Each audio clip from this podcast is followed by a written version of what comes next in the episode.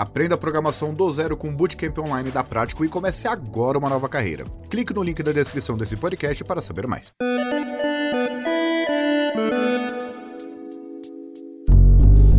Olá, pode entrar. Wagner Waka aqui apresentando o podcast Canaltech de hoje.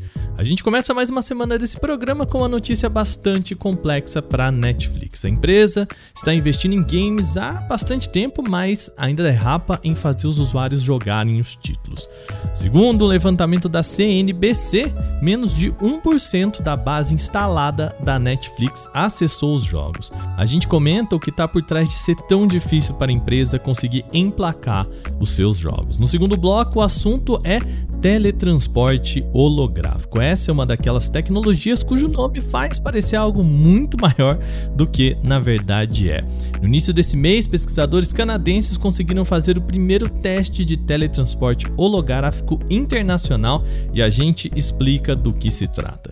O último grande assunto de hoje é a adesão do 5G no Brasil. O site Mobile Time fez um levantamento de quantos clientes já estão o novo padrão nesta primeira semana da tecnologia aqui no Brasil. Então começa agora o podcast Canaltech, o programa que traz para você tudo o que você precisa saber do universo da tecnologia para começar o seu dia.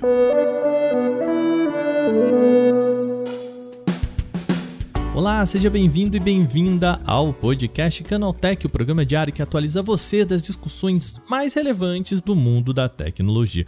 De terça a sábado, a partir das 7 horas da manhã, a gente tem os três acontecimentos tecnológicos aprofundados aí no seu ouvido. E lembrando que a gente tem de segundo o nosso Porta 101, que é o nosso podcast semanal. E no Porta dessa semana, eu conversei com uma série de especialistas, professores, estudantes para responder dá para estudar só com smartphone? Foi um papo bem legal e passou desde a dificuldade dos alunos de acompanhar as aulas até dos professores de fazer os assuntos ficarem mais interessantes. Se você quiser acompanhar essa discussão, o link está aqui na descrição desse programa. Aí você já sabe, né? Aproveita lá para seguir a gente no seu agregador e receber sempre episódios novos e aproveita também, já deixa aquela avaliação show positiva pra gente por lá, tá bom? Sem mais então, vamos agora para o nosso primeiro tema de hoje.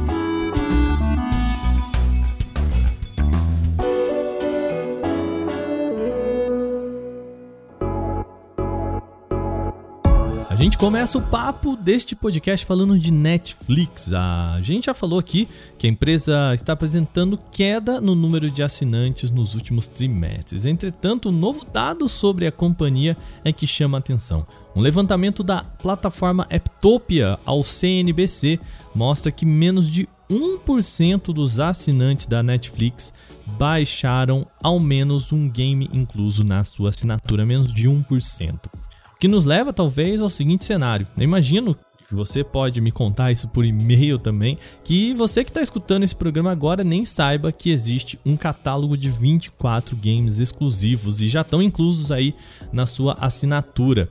Se você não sabia disso, conta para mim lá no Twitter em @canaltech ou mesmo @wacalves, que é o meu pessoal, e também lá pelo nosso e-mail podcast@canaltech.com.br. Fala para mim se você já jogou e se sabia que tinha jogos na Netflix. Bom, voltando aqui à nossa notícia, de acordo com o levantamento, 99% dos assinantes dão nesse espaço que eu falei agora de ignorar totalmente os jogos. No total, os games foram baixados 23 milhões e 300 mil vezes desde o lançamento do serviço em novembro do ano passado. O estudo fala que, em média, 1,7 milhão de usuários por dia acessam os games da Netflix. Nada mal até, né? Mas é bastante pouco se a gente for pensar no universo dos games. Em comparação, um jogo de sucesso como Pokémon Go sozinho alcança o dobro disso diariamente. Isso hoje em dia, tá? Quando o título não tem mais aquele sucesso todo que teve no passado. Em comparação com uma loja de games, por exemplo, o Steam só voltado para usuários de PC conta com pelo menos 60 milhões de pessoas por dia. Então a gente pode dizer que isso é um problema para a Netflix em partes e mostra mais o que a empresa pensa em relação a esse setor. Alguns porta-vozes da empresa já falaram mais de uma vez que os principais concorrentes deles não são exatamente outros serviços de streaming. A Netflix concorre por atenção com redes sociais e plataformas de jogos. Basicamente, eles citam fontes como Fortnite e TikTok como verdadeiros concorrentes.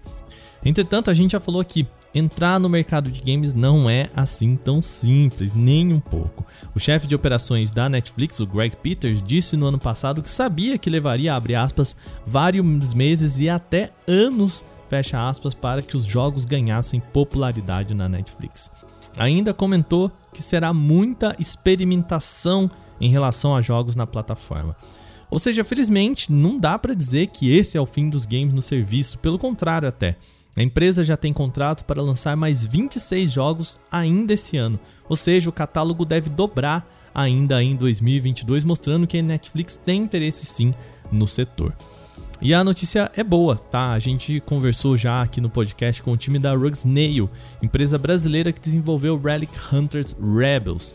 Esse é o primeiro jogo brasileiro a entrar no catálogo da Netflix. Eu vou deixar o link aqui para você ouvir esse papo que a gente teve. O jogo teve aporte financeiro da Netflix, o que ajudou a empresa a fazer algumas mudanças no título. Tá, mas se a Netflix está interessada em jogos, o que falta para os seus games ganharem projeção então? Eu perguntei para quem é usuário da Netflix e fã de games o porquê de nunca ter experimentado os títulos.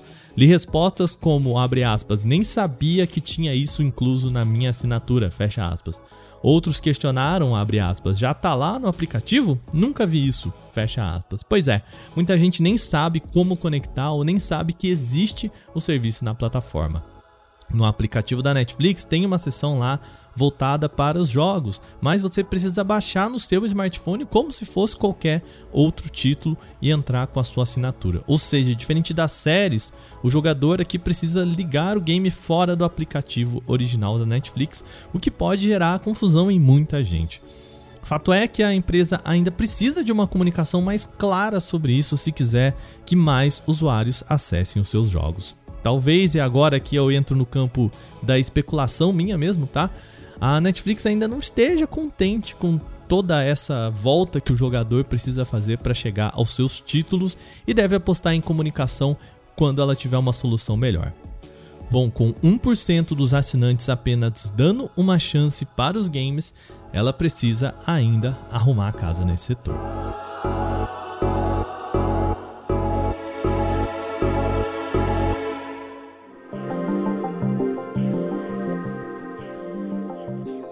Segundo bloco agora vamos falar de teletransporte holográfico. Nome muito bacana, né?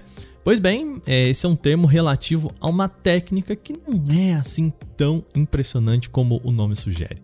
Pesquisadores da Western Institute of Space Exploration, lá do Canadá, realizaram o que se pode chamar de primeiro teletransporte holográfico internacional. Tá, mas o que, que isso significa? Um teletransporte holográfico é basicamente o que acontece na ficção científica como Star Wars.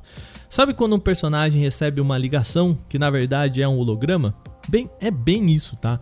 É como se fosse uma chamada de vídeo, mas que usa holografia no lugar. E aí, o jeito que eu tô falando aqui pode parecer bobagem, mas isso é muito, muito, muito difícil de fazer.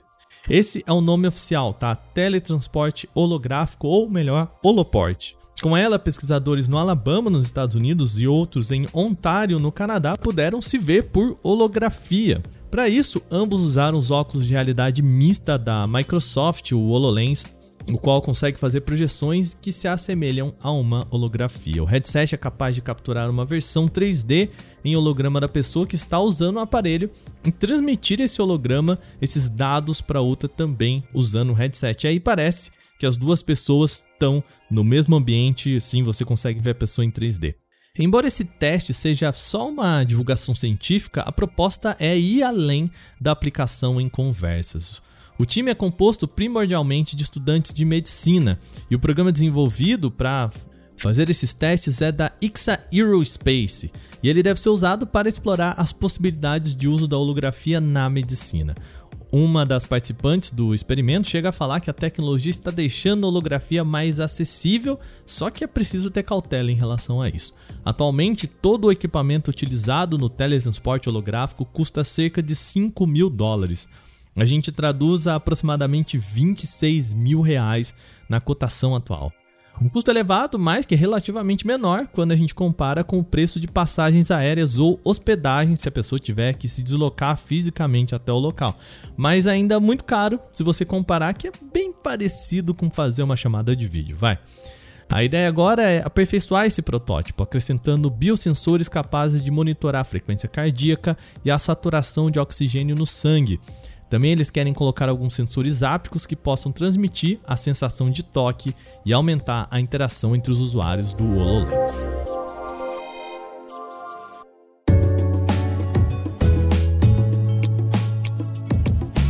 Último bloco, agora a gente volta a falar de 5G, um dos assuntos mais comentados nesse programa na semana passada, né? Quando teve a chegada do chamado 5G standalone ou 5G puro aqui no Brasil, principalmente a capital paulistana. Bom, passados oito dias do lançamento do serviço no Brasil, o site Mobile Time já fez um levantamento com as três operadoras principais sobre quantos clientes aderiram ao novo padrão. O site conseguiu esses dados perguntando às três gigantes do setor TIM, Vivo e Claro. E somadas, as empresas contam com 8 milhões de usuários de 5G. E vale perceber que essa divisão é bastante igual entre as três, tá? A Vivo disse que conta com 3 milhões de pessoas com 5G ativo. Claro tem 2,6 milhões e TIM chega com 2,4 milhões de pessoas. Com isso, dá para inferir que Vivo tem 37% do total contra 33% da Claro e 30% da TIM, uma divisão bastante justa entre as três empresas. E essa adoção ainda deve demorar um pouquinho para engrenar entre a população. Um dos motivos disso é a exigência das operadoras pela troca de chip ou mesmo a contratação de um novo plano. A gente comentou aqui no site sobre essas exigências. Se você quiser saber as especificidades de cada operadora, a gente tem um podcast inteiro só sobre isso. Eu vou deixar um link na descrição aqui do nosso programa. Apesar do lançamento do 5G puro aqui na cidade de São Paulo, usuários ainda reclamaram do quão reduzido é o espaço em que o 5G mais veloz funciona. Mesmo em algumas localidades apontadas pelas operadoras com oferta de 5G, usuários disseram não conseguir manter uma conexão estável. Segundo a programação da Agência Nacional de Telecomunicações, Anatel, a expectativa é de que até o fim de setembro as primeiras levas de antenas do novo padrão ofereçam cobertura para toda a cidade. Nessa primeira fase, na capital paulista, é preciso que haja uma estação de rádio base para cada 100 mil habitantes. O número final, em 2025, deve ser de uma estação para cada 10 mil habitantes. Agora terminadas as principais notícias de hoje, vamos para o nosso quadro O Aconteceu Também.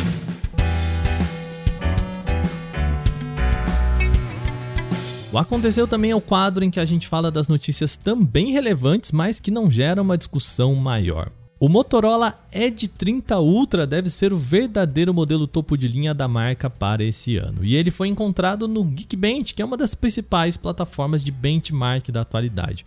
Com isso, é possível confirmar o seu nome Edge 30 Ultra e também algumas especificações. Ele foi encontrado com o chipset Qualcomm Snapdragon 8 Plus Gen 1 com pelo menos uma versão de 12 GB de memória RAM. A bateria deve ser de 4.800 mAh com suporte a carregamento rápido por fio de 125 watts. Ainda não existe uma data confirmada para o lançamento no mercado internacional e nem outras especificações. A Xiaomi anunciou que a sua conferência anual será em 11 de agosto, ou seja, na próxima quinta-feira. A expectativa é de que a marca chinesa possa, enfim, revelar o seu novo modelo do dobrável, o Xiaomi Mix Fold 2. Espera-se que o aparelho seja aprimorado para fotos, contando com um sensor da Sony de 50 megapixels. O modelo também deve ter Snapdragon 8 Plus Gen 1 12 GB de memória RAM e até 1 TB para armazenamento. Ainda não se sabe se o Xiaomi Mix Fold 2 será lançado fora do mercado chinês. Vale lembrar, a primeira versão dele não foi lançado internacionalmente. O sistema de pagamentos Pix bateu novo recorde de transações em apenas um dia. Na última sexta-feira, dia 5, foram registradas cerca de 90 milhões de transações por meio do Pix, o registro marca um recorde de número de movimentações em um mesmo dia. As transações realizadas no quinto dia útil de agosto representaram uma outra marca histórica, a de 53,1 bilhões movimentados em um mesmo dia. Anteriormente, o recorde das transações realizadas pelo Pix no mesmo dia era de cerca de 75 milhões de operações. A marca foi atingida em 6 de junho de 2022, quando foram movimentados pouco mais de 45 bilhões de reais.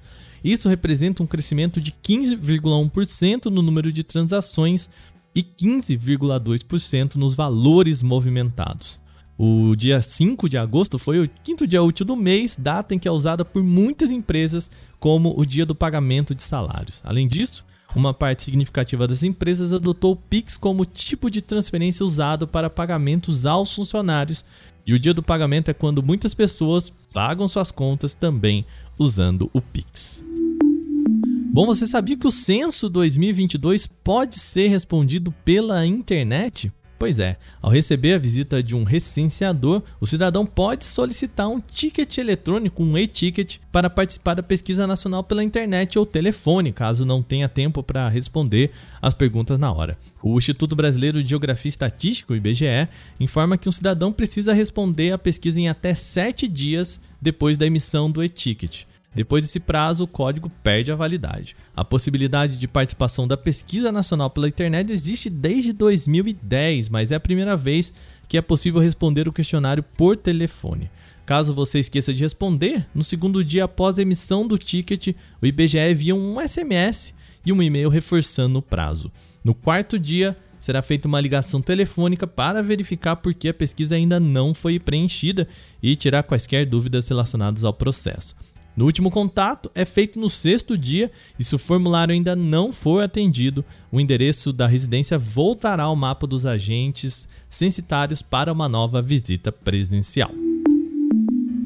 Os táxis autônomos já são realidade na China e podem rodar sem o motorista emergencial. A Baidu passou por testes durante três meses e agora pode oferecer corridas sem motorista. E o serviço está 100% autônomo, sem um humano no carro para interceder nem no caso de alguma emergência.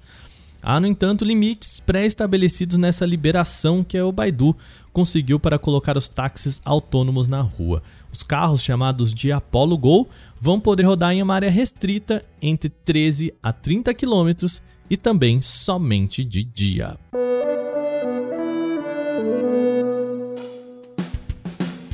Bom, depois dessas nossas notícias, o nosso podcast Canaltech de hoje vai chegando ao fim. Lembre-se de seguir a gente, deixar aquela avaliação positiva no seu agregador de podcasts, isso, claro, se você utiliza um. Sempre bom lembrar que os dias da publicação do nosso programa são de terça a sábado, com um episódio novo logo de manhã ali, 7 horas para acompanhar o seu café da manhã. Esse episódio foi roteirizado, apresentado e editado por mim, Wagner Waka, com a coordenação de Patrícia Gnipper. E o nosso programa também contou com reportagens de Gustavo de Liminácio, Lupa Charlot, Kaique Lima, Paula Amaral e Igor Almenara. A revisão de áudio é do dupla Gabriel Rime e Mari Capetinga, com trilha sonora de criação de Guilherme Zomer. A gente vai ficando por aqui no programa de hoje, mas amanhã tem mais, muito mais, aqui no nosso podcast Canaltech. Então até lá, aquele abraço, tchau, tchau.